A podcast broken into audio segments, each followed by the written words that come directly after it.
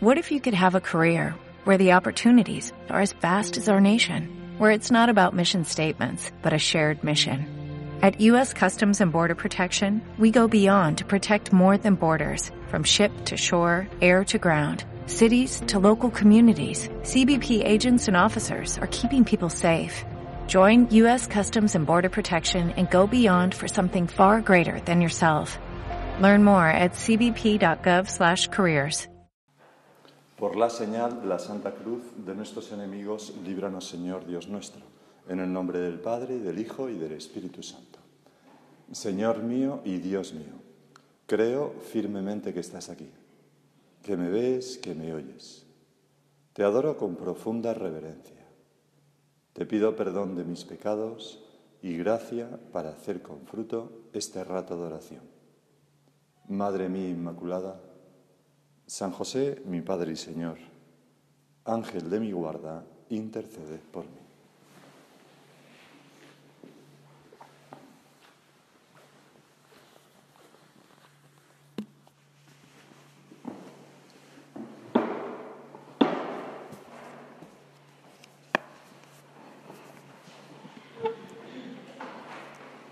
Terminamos hoy la octava de Pascua este, con este segundo domingo de Pascua promulgado por Juan Pablo II, por San Juan Pablo II, como el domingo de la Divina Misericordia. Lo hizo precisamente en el año 2000 durante la canonización de Sor Faustina Kowalska, que fue como la gran apóstol de, de la misericordia. Que es una historia bastante curiosa, porque esta chica Murió joven, con 33 años, fue monja, como digo, pero primero sintió esa llamada, se resistió un poco, también porque sus padres no le dejaban cuando tenía 17 años, y entonces se dedicó pues, pues a la vida normal, lógicamente. Y, entonces, en una fiesta, estando en una fiesta, tuvo una visión de Jesucristo, imagínate la escena, ¿no? y que tuvo muchas en su vida. Y Jesucristo le dijo, ¿hasta cuándo me harás sufrir? ¿hasta cuándo me engañarás? Y entonces ella anota. En aquel momento dejaron de sonar los alegres tonos de música. Desapareció de mis ojos la compañía en que me encontraba. Nos quedamos Jesús y yo. Y entonces empieza ya, como consigue a los 25 años entrar en el convento, y comienza una vida interior impresionante, pero que pasó bastante oculto a los ojos humanos. De hecho, ya digo, falleció con 33 años y está enterrada allí en, Cracovia, en el convento. Y solamente 27 años después, Juan Pablo II, que era arzobispo de Cracovia, investigó, consiguió los diarios que se guardaban en el desván, se publicaron y empezó la causa de beatificación, que como digo terminó en el año 2000. Y ahora pues es una santa cuya, cuya devoción pues ha sido extendida por todo el mundo, ¿no? Como a veces lo oculto de Dios pues tiene esa fuerza universal.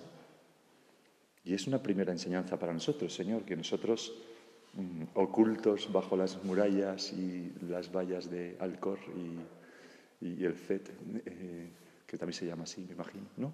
Pues eh, nosotros podemos mandar muchísima energía, cambiar el mundo, apoyar a tantas personas, porque tenemos a nuestro Señor Jesucristo con nosotros y celebramos la misa cada día. Hoy en el Evangelio se cuenta el relato de Juan de la resurrección.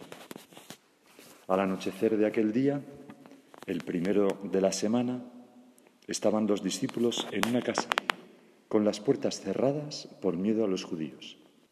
Y en esto entró Jesús, se puso en medio y les dijo, paz a vosotros. Y diciendo esto, les enseñó las manos y el costado. Se mostró como un Dios herido. Y los discípulos se llenaron de alegría al ver al Señor. Tú, Señor, les enseñaste tus manos, tus manos y tu costado, porque precisamente ahí estaban tus llagas. Esas heridas radiantes de luz que acompañan al Señor ya para toda la eternidad. El Señor ha entrado resucitado, glorioso en los cielos, con las llagas, para siempre, o sea, nuestra eternidad, en la que está, cuando estemos en el cielo, si Dios quiere, eh, contemplando a la Virgen, a nuestro Señor, etc., siempre, para siempre, le veremos llagado. Porque esas son las credenciales de nuestro Señor Jesucristo. Nuestro Señor Jesucristo es aquel que nos amó tanto como para sufrir esas llagas por nosotros. Nos hablan del amor de, Jesús, del amor a la voluntad del Padre, del amor a cada uno de nosotros, de su deseo de perdón, de su misericordia, en definitiva, y por eso son como, como llagas gloriosas, ¿no? Ventanales que irradian una luz que nos llena de gozo a, cada uno de nosotros. Es una tontería, pero cuando yo era adolescente en mi instituto, cuando a un chico le gustaba una chica, eh, hacíamos, las chicas eran capaces de que hiciéramos tonterías del tipo de eh, quemarnos con un cigarro la inicial de la chica. Lo recuerdo perfectamente, ¿no? Y entonces le enseñaba así la chica, y se reía un poco, ¿no? Eh, pero era como las credenciales, ¿no? Mostraba el amor por alguien. Un amor un poco ingenuo, ¿no? Pero, pues eso es lo que, esas son las llagas de Cristo. Y por esto, Señor, pienso yo que es por esto los discípulos, en vez de asustarse y echarse hacia atrás, se alegran. ¿Por qué? Porque vienes en son de paz. Aquel a quien nosotros traicionamos viene a nosotros acogedor, no reprochando, no echando en cara, sino mostrando lo mucho que nos quiere. Tú, Señor, eres un Dios que causas más ternura y agradecimiento que miedo. Y nosotros, pecadores, pues siempre podemos encontrar cobijo en esas llagas. Lo hacemos ordinariamente, Señor, en cada confesión, por ejemplo. Porque nos hablan, insisto, de la misericordia del Señor. Y además, porque esas llagas son las que yo te hice con mis pecados, o las que yo te abro con mis pecados, con mi falta de fe, con hay aquella profecía, de Zacarías tan bonita que dice, y si alguien le dice, ¿y esas heridas que hay entre, entre tus manos? Responderá, las he recibido en casa de mis amigos. O sea, las ha recibido también de cada uno de los cristianos, de ti y de mí. Y esto ha conmovido tanto a los santos, siempre, ¿no? a Santa Faustina de Kowalska, por supuesto, a San Juan Pablo II, por supuesto, y antes que a San Juan Pablo II, pues a, San José María. En el oratorio que usaba en Roma hay varios relieves de, de mármol, se llama así el oratorio del Padre. Y en uno de esos relieves está representado, así son de color blanco, está representado la resurrección de nuestro Señor Jesucristo. Y eh, cuando se hizo ese relieve, el, artista lo esculpió sin llagas. Y entonces nuestro padre lo vio y dijo, y dio unas indicaciones de que, le pusieran las llagas a nuestro Señor Jesucristo. Nuestro Padre que, conocía, vivía el Evangelio, ¿no? Y, y, explicaba, por favor, ponerle las llagas porque son nuestro refugio y las credenciales. La demostración de lo mucho que nos ha amado y nos ama el Señor. Cuando Jesús resucitó, podía haber hecho que desaparecieran las llagas. Es igual que los cuerpos gloriosos no tendrán defectos, ¿no? Si hemos sido en esta vida un poco cojos, pues no, entraremos cojos. El ciego no entrará ciego en el reino de los cielos, ¿no? Sin embargo, las llagas no son un defecto. Cuando Jesús resucitó, podía haber hecho que desaparecieran las llagas, dice San José María, pero quiso conservarlas para que viésemos que sufrió la pasión voluntariamente y para que cada uno de nosotros pudiera comprobar su amor. Pues Señor, te lo agradecemos muchísimo ¿no? y nos da una gran confianza a nosotros para acudir cuantas veces sea necesario. Cada noche en el examen de conciencia podemos pedirle perdón al Señor, sabiendo que Él siempre nos acoge con misericordia. Y además, tú, Señor, muestras esas llagas con orgullo. Pues son como medallas, ¿no? No sé si a veces cuando, no sé, pues, en algunas bodas que he estado de compañeros míos, ¿no? Pues el padre va con la novia, tal, y el padre es militar y todo, todas las medallas que tiene, pues se las pone por darle un poco. Bueno, pues las, nuestras llagas son las medallas de Cristo. Y esas llagas son mm, un don para todo el mundo, porque Él tomó sobre sí nuestras flaquezas, dice Isaías, una profecía también de nuestro Señor, y cargó con nuestras enfermedades. O sea, en tus llagas, Señor, están mm, todas las llagas de todos los hombres de todos los tiempos, es decir, aquellas que hemos recibido, por ejemplo, sin culpa propia, heridas que nos han hecho en el alma. Por ejemplo, algunas personas en la infancia, por pecados ajenos, o, por la educación recibida, o por la educación no recibida, por la falta de amor de sus padres. ¿Cuántas personas han sufrido, pues eso, el trauma de ver separarse a sus padres de pequeños, por ejemplo? aunque a veces no es un obstáculo para sentir el amor de los padres, pero en fin, muchas veces sí. Pues esas llagas que podemos llevar debidas a nuestra infancia, que yo se lo agradezco al Señor, gracias a Dios, no, por lo menos de mis padres no las he recibido, ¿no? Luego, las llagas que han causado en nuestra alma nuestros pecados, que ese Señor sí que es mi caso y el de todos. Esos pecados que nos han llevado a tener sentimientos de culpa, o a sentirnos fracasados o a estar un poco fríos en el trato con Dios y, sufrir por eso en nuestra oración, a veces consecuencia de nuestros pecados, claro.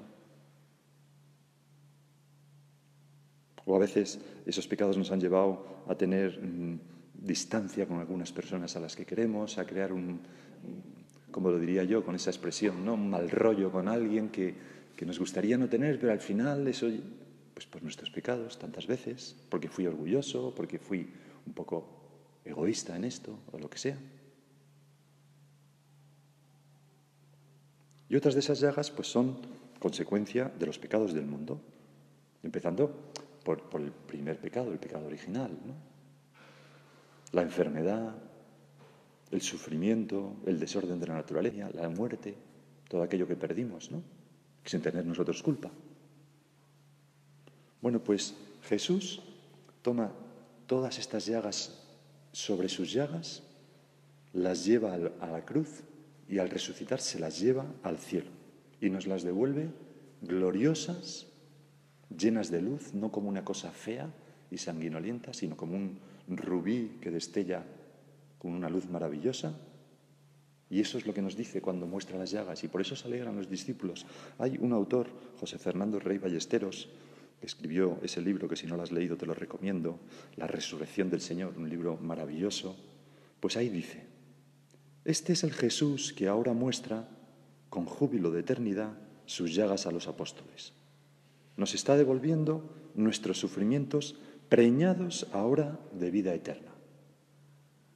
Cuando nos damos cuenta de que nuestros padecimientos han sido llevados al cielo y prendidos como insignias triunfales en el cuerpo glorioso de Cristo, esas heridas se llenan de misericordia. Ya no hacen daño.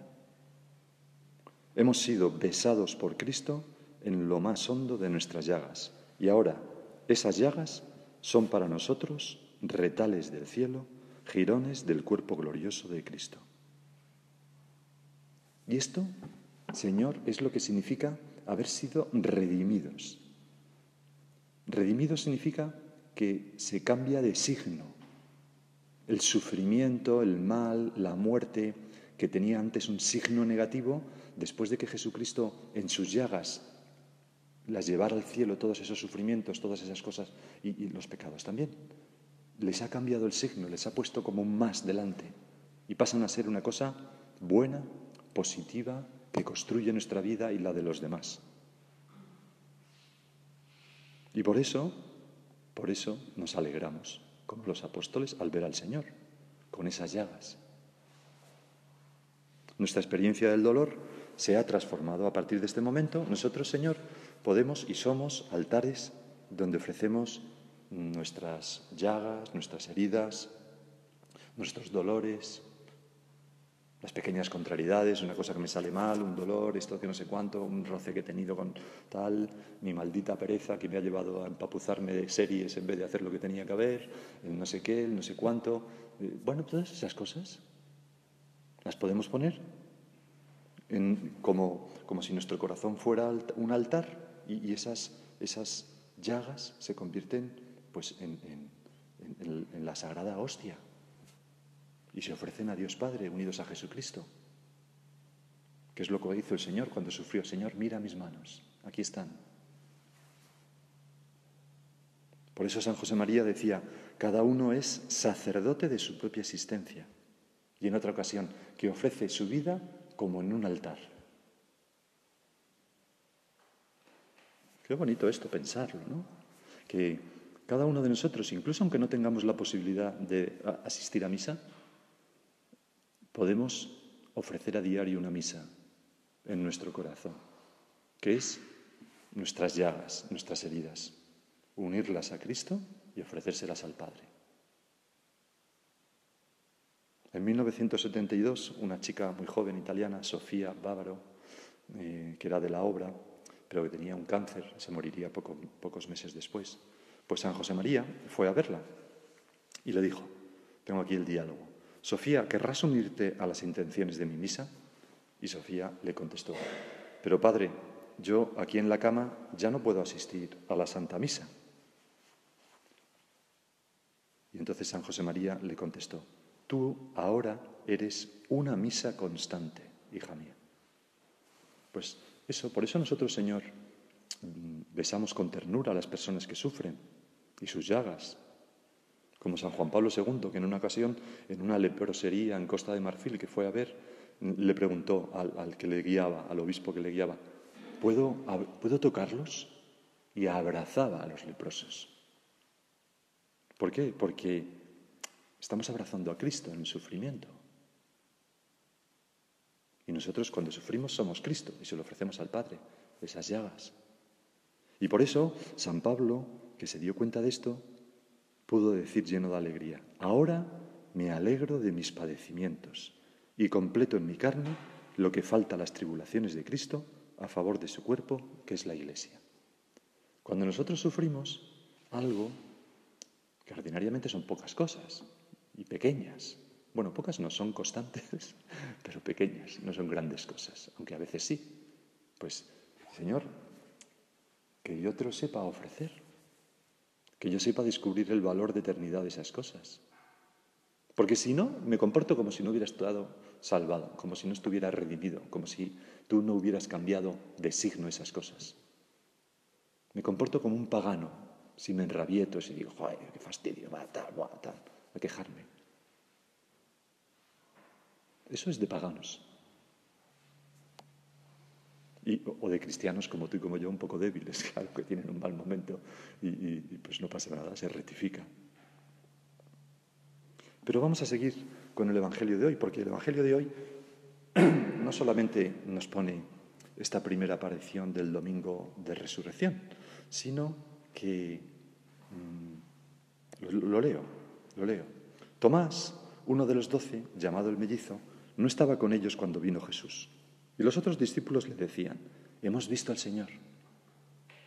Pero él les contestó, si no veo en sus manos la señal de los clavos, si no meto el dedo en el agujero de los clavos y no meto la mano en su costado, no lo creo. Tenemos aquí al bueno de Tomás, qué agradecidos hemos de estarle a este apóstol. San Juan recoge dos datos de cómo era su carácter. Por una parte, que era muy decidido y valiente, porque cuando Jesús sube a Jerusalén y los demás están asustadísimos, él dice, vayamos también nosotros y muramos con él. Este era Tomás. Y también nos dice San Juan que no se andaba con rodeos y que expresaba todo lo que los demás pensaban sin miedo. Cuando el Señor empieza a explicar unas cosas de que se va a ir, donde ellos va, le buscará, bueno, cosas que no entiende, les, encontrará un sitio, tal. Tomás le dice, Señor, no sabemos a dónde vas. ¿Cómo podemos saber el camino? Era espontáneo, sencillo. Y quizás este modo de ser es el que le ha llevado ahora a sentir como ninguno la muerte de Jesús y a sentir su soledad, el abandono. Nos lo podemos imaginar, Señor, pues un poco ensimismado, hundido, contemplando cómo hablan las mujeres de cosas que no hay quien entienda, de unos ángeles y no sé qué, y que el cuerpo ha desaparecido en ese domingo. Y él, como no cree y no quiere creer más para no volverse a engañar, pues no puede más y se va del cenáculo. No es que tenga miedo, de hecho los demás estaban allí por miedo, pero él se va y dice, paso de oír tonterías. Es más, casi preferiría que le prendiese, que, sí, que le cogieran prisionero y, así compensar un poco su huida vergonzosa, que le debió doler especialmente. Pues no sabemos cuánto tiempo estuvo Tomás deambulando por ahí, pero desde luego esa noche no estuvo en el cenáculo. Y quizás unos días después, Pedro va a verle, le cuenta que han visto al Señor, Tomás no puede aceptarlo, ya ha sido engañado demasiadas veces, porque se va a ilusionar otra vez y arriesgarse a un nuevo chasco, que es lo que nos pasa tantas veces cuando nos falta la fe. No, quiero ilusionarme demasiado porque si no lo consigo lo consideraré un fracaso, pero así cortamos las manos a la fuerza de la resurrección del Señor, de la gracia. Pero al menos Tomás accede al volver con Pedro al cenáculo. Y se encuentra, ¿qué se encuentra allí? Pues todo el mundo está entusiasmado, hablando de que el Señor se les ha aparecido, les ha deseado la paz. En el fondo él desearía, desearía también haberlo visto, si es que fuera verdad. Pero se obstina, pide pruebas empíricas, ¿no? Si no lo veo, no lo creo. Si no meto mi mano en su costado y mis dedos en sus llagas, y veo que es el de carne y hueso, no me lo creeré. Responde con un poco de orgullo. Como tantas veces nosotros que queremos verlo todo por nosotros mismos y no nos fiamos de lo que nos dicen. Nos fiamos para lo que nos interesa, ¿no? Si el médico nos dice una cosa, nos fiamos, ¿no? Si el mecánico del coche nos dice otra, también nos fiamos. Pero, eh, sin embargo, si alguien que nos quiere nos dice, tienes que corregir eso, o esto te está haciendo daño, o ten esperanza, ya verás cómo conseguirás esto otro, en la dirección espiritual nos dicen, lucha en esto, pues ya nos cuesta más. Pero el Señor no abandona nada, ni a nadie, sale al encuentro de todos. Lo hizo, lo hiciste, Señor, con los discípulos de Maús y ahora lo haces con Tomás. A los ocho días, o sea, hoy, el siguiente domingo, estaban otra vez dentro los discípulos y Tomás con ellos. Llegó Jesús estando cerradas las puertas, se puso en medio y dijo, paz a vosotros. Imagínate a Tomás, ¿no? Tierra, trágame, ¿no? Luego miró a Tomás y le dijo, trae tu dedo, aquí tienes mis manos, trae tu mano y métela en mi costado y no seas incrédulo, sino creyente. No se nos dice que Tomás tocara, pero siempre se ha representado así, ¿no? Tenemos ese cuadro de Caravaggio, por ejemplo, donde se ve metiendo el dedo en el costado del Señor, un cuadro que me parece que está en Potsdam, en Alemania. O tenemos ese otro cuadro aquí en el Museo del Prado de Matías Stone, que es también precioso, donde se ve metiendo no uno, sino tres dedos en la llaga del Señor, o dos.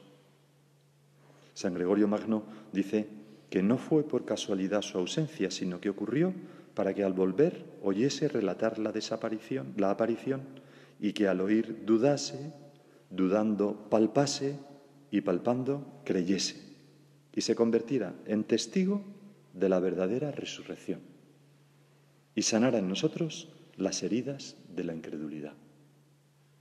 Porque nosotros, nuestra fe se apoya en, no se, apoya en la fe de nuestros padres, en la fe de nuestros abuelos, y así podemos remontarnos hasta un momento donde ya no es fe, sino que es ver, tocar y palpar, que son los apóstoles, porque si no sería un absurdo. Y por eso el que Santo Tomás dudara y palpase se convierte en fundamento de nuestra fe. Por eso se llama la fe apostólica, porque los apóstoles Lo vieron, lo tocaron, lo palparon, comieron pescado con él, etc. Nos podemos imaginar la confusión de, Tomás, pero de Santo Tomás, pero hizo una cosa maravillosa, con humildad hizo un acto de fe estupendo. Dijo, Señor mío y Dios mío. Le llama Dios, la primera persona del Evangelio que llama a Jesucristo así, Dios. De aquel pobre Tomás, dice un autor espiritual, Jesús ha sacado el acto de fe más hermoso que conocemos. Dios es el único que sabe hacer de nuestras faltas unas faltas benditas, unas faltas que no nos recordarán más que la maravillosa ternura que se ha revelado con ocasión de las mismas. Porque nosotros, yo Señor, cuando falle, también debo reaccionar así, no diciendo qué desastre soy, qué malo, qué, tonto he sido. No, eso no sirve para nada. Tengo que reaccionar como Santo Tomás, metiéndome en tus llagas y diciendo, Señor mío y Dios mío, acogiéndome a tu misericordia.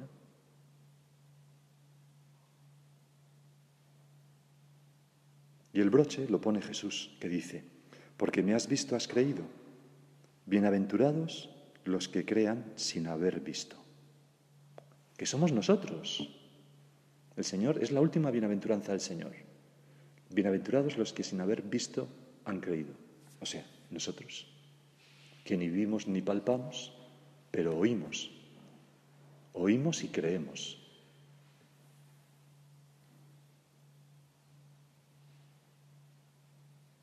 Creer por ver o tocar es menos que creer solo por oír, que es lo que nosotros hemos hecho.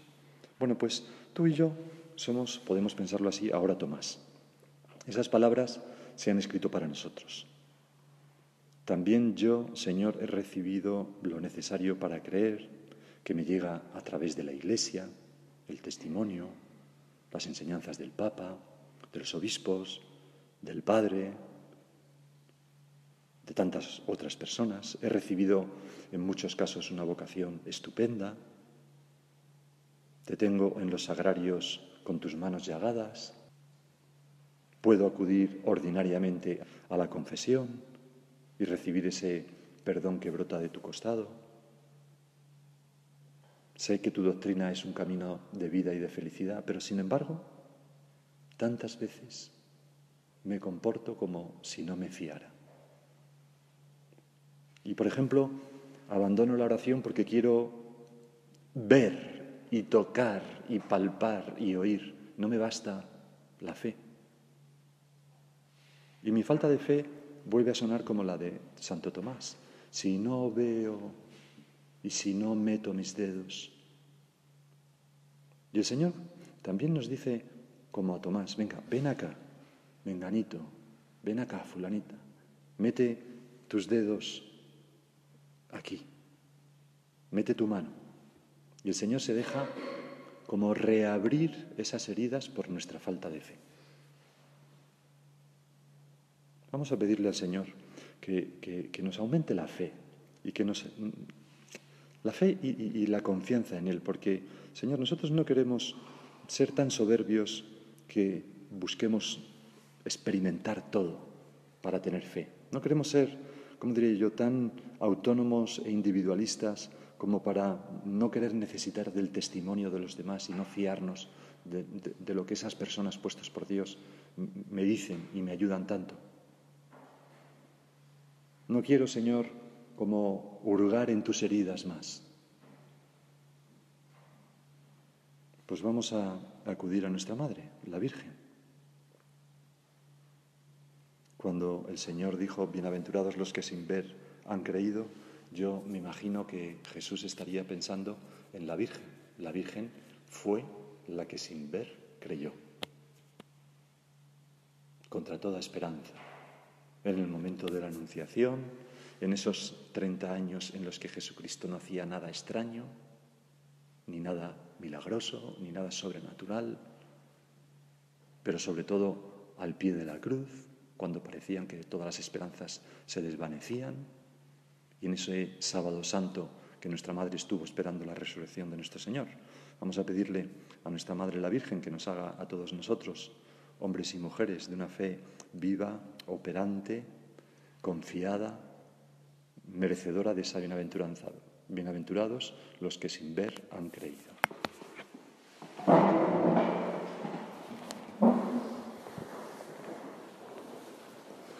Te doy gracias, Dios mío, por los buenos propósitos, afectos e inspiraciones que me has comunicado en esta meditación. Te pido ayuda para ponerlos por obra. Madre mía Inmaculada, San José, mi Padre y Señor, Ángel de mi guarda, intercede por mí. Hola, buenos días, mi pana. Buenos días, bienvenido a Sherwin Williams. ¡Ey! ¿Qué onda, compadre? ¿Qué onda? Ya tengo lista la pintura que ordenaste en el ProPlus app. Con más de 6.000 representantes en nuestras tiendas listos para atenderte en tu idioma y beneficios para contratistas que encontrarás en aliadopro.com. En Sherwin Williams somos el aliado del PRO.